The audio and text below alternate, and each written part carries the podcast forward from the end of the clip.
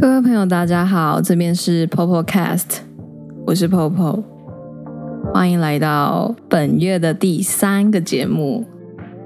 我到现在还没有为这个节目取一个适当的名字，是因为我不知道你可能会抱着什么样的心态来去听这一集，但是这一集可能会非常的深。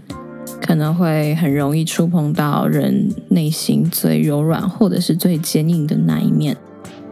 我所谓的柔软又坚硬，是因为你不会想要每一个人都去了解这一块，因为我也是这样。又或者是他坚硬到连你自己都不敢去碰触。去年的十月，我发现自己患有焦虑症与中度忧郁。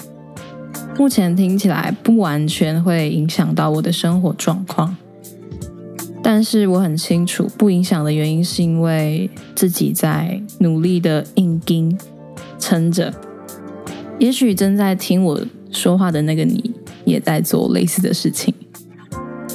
会这样撑着，不代表是说我想要掩饰我的病况，也并不代表我不希望它好起来，而是我希望。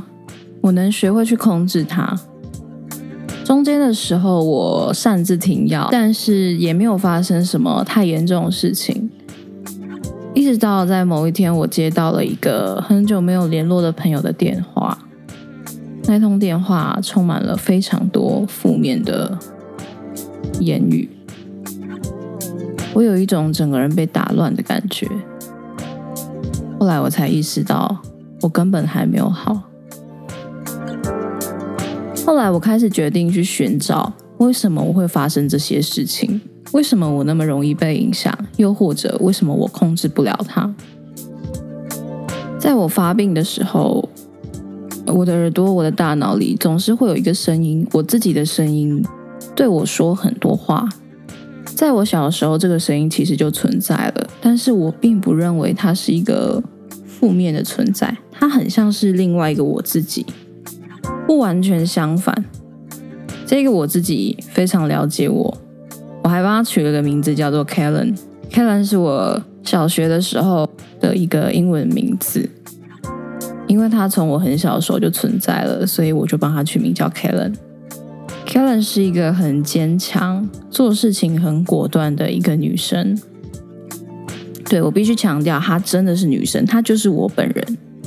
他会替我检讨我生活中做过的每一个决定，就很像是我们自己会跟自己对话一样。但是其实我到后来发现，我没有办法好好的跟 K 人相处了。这也是在我确定生病以后发现的事情。跟 K 人相处会有一个很可怕的点，就是我会被他骂。大家应该都有体会过被自己骂的感觉，就是我干你干嘛做这种事情？我干你刚刚你你你不应该这样，或是说你应该要离开吧？是不是换人做会比较好的那种感觉？一开始 Kalen 跟我的相处方式会有点像是哦，我认为他就很像是很棒的网络酸民，怎么讲呢？是会提供建设性意见的酸民。只是讲话很毒，所以我都接受。但是到后来，我发现他让我开始自我怀疑。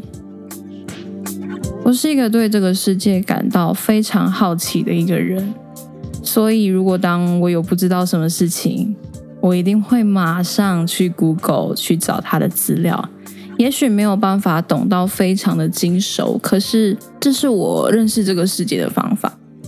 到后来，我突然意识到一件事情，就是我那么拼命的想要在这个世界上找到各种答案，但是我竟然没有先去认识我自己，这是一件很可怕的事情，因为这代表着我根本不敢认识我自己，又或者是我对自己感到不好奇。我认为这是一件很可悲的事情，因为我。这这也代表着，我认为这世界上任何事情都是有意义的，除了我自己。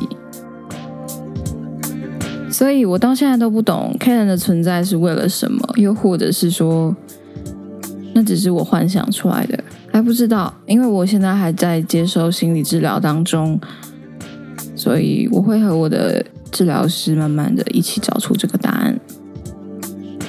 在这边，我想要跟大家介绍，就是我用什么方法来认识我自己。我有一个朋友，他在我，嗯，我们大概认识才几个月吧，从三四月份开始，每次只要有什么事情，我都会跟他讨论大大小小的烦恼，然后他会给我一些他自己的个人看法，然后我们会再从这些讨论当中一直去。更深入的去理解说发生事情的背后含义，这是我们认识自己的方法。也许可以试试看，找一个你信任的朋友，因为在最特殊的时候，也一定要是那个对的人，你才有办法跟他谈这些事情。那我很幸运的，刚好是认识到这样的朋友。近期在我跟他聊天的时候，我有发觉上，我有一个问题，就是我每每认识一个新的朋友，或者是比较不熟的朋友，我们在深入对谈的时候，我非常喜欢去讲以前的事情，比如说可能讲高中那三年发生的大小事，或者是呃去澳洲一年的那些故事。后来我有一天晚上。我就在那边整理手机里的旧照片的时候，我突然意识到，为什么我总是要跟人家讲过去的事情，而不是现在的事情？我明明已经回台湾，可能至少三年了吧，两三年的时间，难道这中间没有任何事情可以分享了吗？我才知道，原来我那么讨厌现在的我自己，我一直拿过去的自己来掩盖现在。毫不起眼的那个我自己，这让我想到之前，呃，我曾经参加过一个电视节目，然后那是一个跟作家访谈的一个节目。当时我拿了作家书给他签名的时候，他留了一句话给我，他留了一句尼采说过的话，上面写着：“人在成长伟大以前。”都要先尊重一事无成的自己。我现在想到这句话，我还是会鸡皮疙瘩，因为我还没有做到这件事。我到现在都觉得自己一事无成，但是我还学不会尊重我自己。学会尊重别人比尊重自己还要简单，因为其实你了解自己比了解别人还要多，只是你不愿意去面对而已。我刚是不是？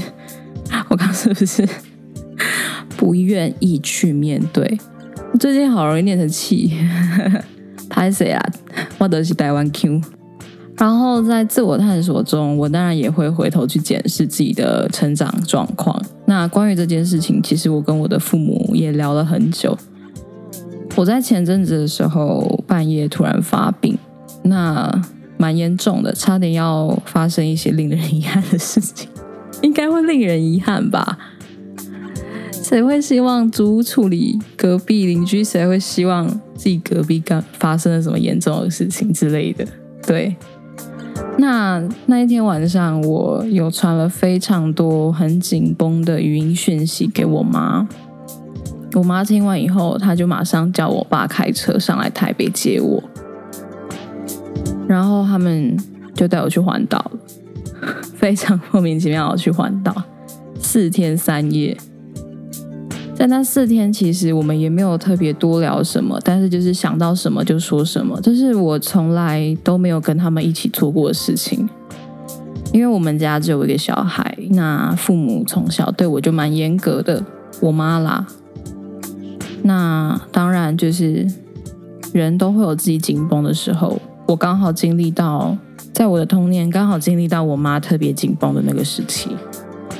我现在回想起来，也许当时她有生病，现在她跟我相处起来比以前还要好。现在是可以聊各种事情的一个妈，但是你知道，总是会有些秘密。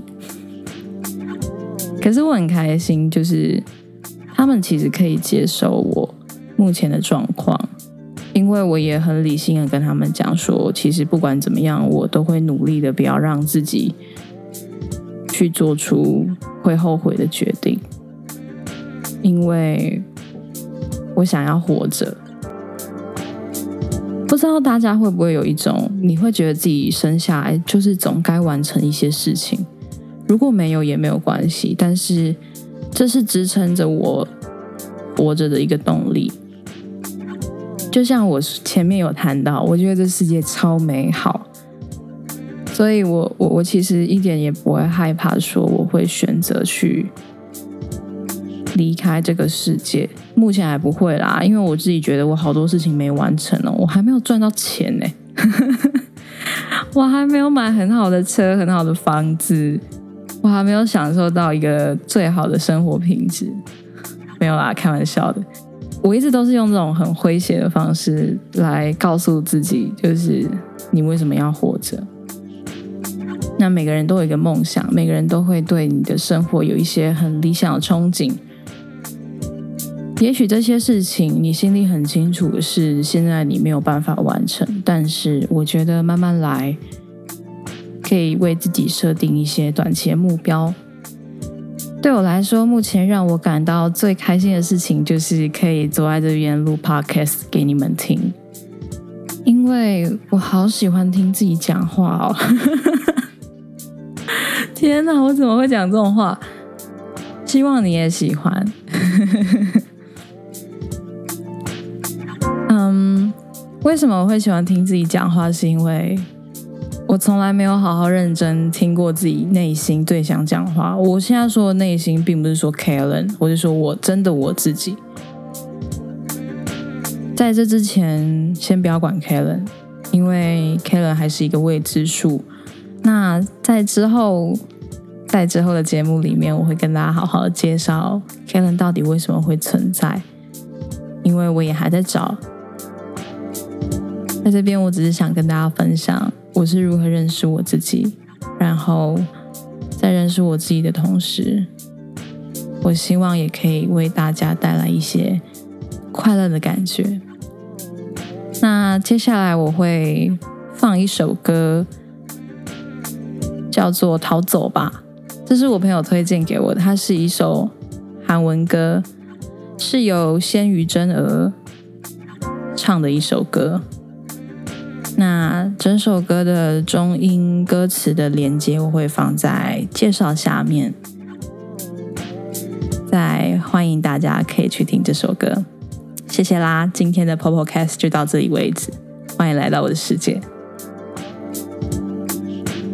你所听到的所有音乐，还有录制过程，全部都是由 Miss Collective 所制作。我是这个团队的一员，很高兴可以跟大家介绍我们。